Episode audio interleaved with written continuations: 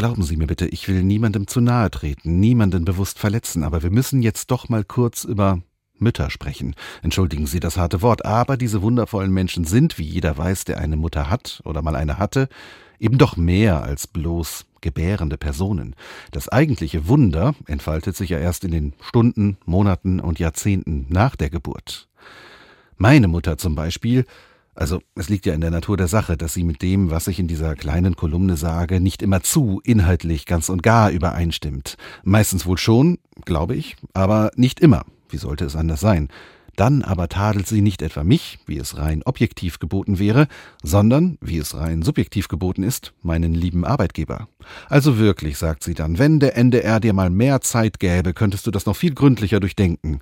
Es ist wirklich wunderbar. Ich schreibe einen schlechten Text und der NDR ist schuld daran. So soll es sein. Was immer du tust, anrichtest, verbrichst, es gibt diesen einen Menschen in deinem Leben, der in seiner unendlichen Liebe über alles hinwegsieht.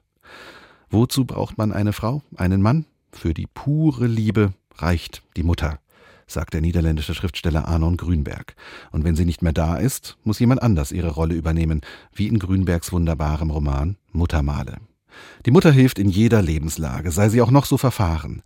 Ist die Lage im Hause Axel Springer bei der Bildzeitung verfahren?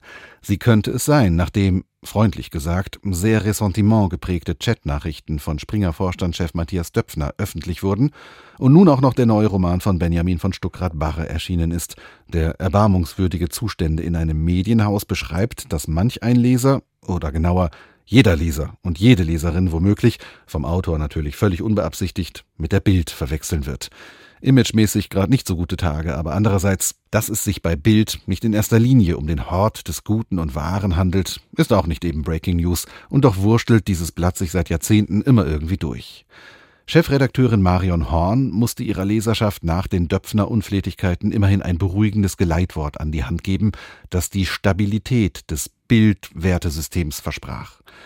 Beruhigung, Stabilität, Werte, Mutter.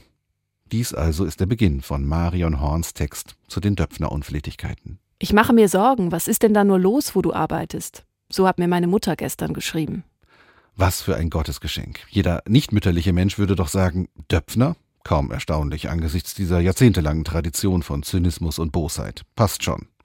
Die Mutter aber ist besorgt, in was ihre Tochter die unter uns auch immerhin schon seit 20 Jahren für Bild und Bild am Sonntag arbeitet, unschuldig hineingeraten ist. Matthias Döpfner ist aber übrigens auch unschuldig. Es steht ja ganz klar in einer seiner vielen nun veröffentlichten Nachrichten zu lesen. Meine Mutter hat es schon immer gesagt. Die Ossis werden nie Demokraten. Ja, wie soll ein Sohn verhindern, dass das von Mutter immer schon Gesagte ihn nicht beeinflusst?